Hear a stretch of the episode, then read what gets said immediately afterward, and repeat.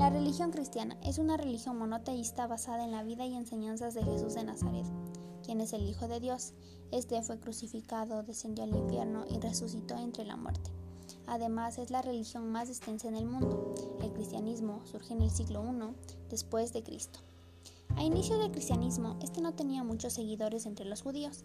Es así que gracias a la ayuda de los apóstoles, en especial la de Pedro y la de Pablo, es como esta se da a conocer en el Imperio romano. Las costumbres romanas exigían que los judíos paguen impuesto al emperador y de igual manera lo veneren. Es así que un grupo de judíos llamado los celotes se enfrenta al imperio romano para cuestionar esas reglas.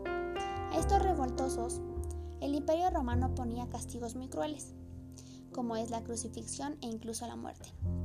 Tuvieron que esconderse en las catacumbas, que eran cementerios subterráneos, y ahí predicaban la palabra del Señor. Este por mucho tiempo también fue la persecución de los cristianos, hasta que en el año 313, con el emperador Constantino, es quien pone fin a la persecución cristiana, con el edicto de Milán.